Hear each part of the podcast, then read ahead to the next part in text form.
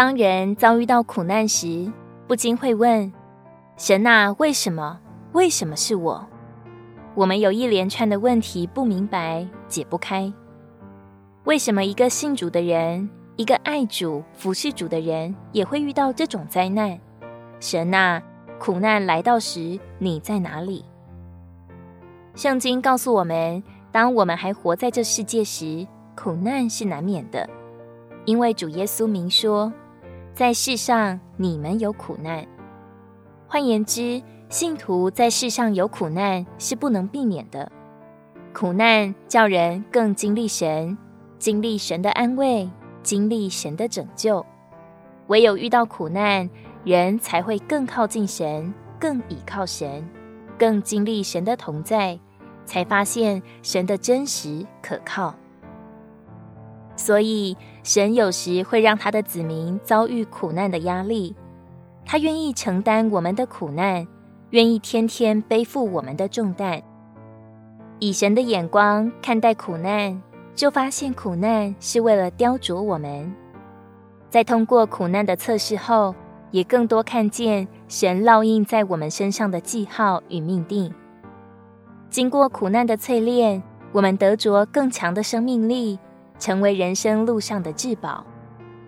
铁匠要锻炼钢铁时，先把钢铁放在炉中烧红，然后用铁锤锤它，把它投入一桶冷水中。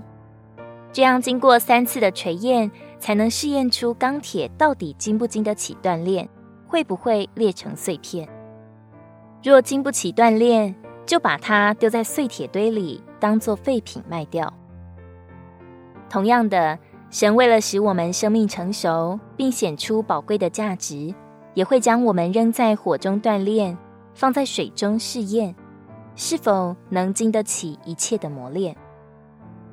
苦难乃是化妆的祝福，然而遭遇来临的时候，许多人选择了逃避、挣扎、埋怨、消沉。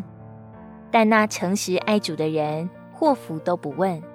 他们知道一切都在主的手中，知道主的爱根本不会改变。若有人能在各种遭遇中仍然站立得稳，才能够从环境中夸胜。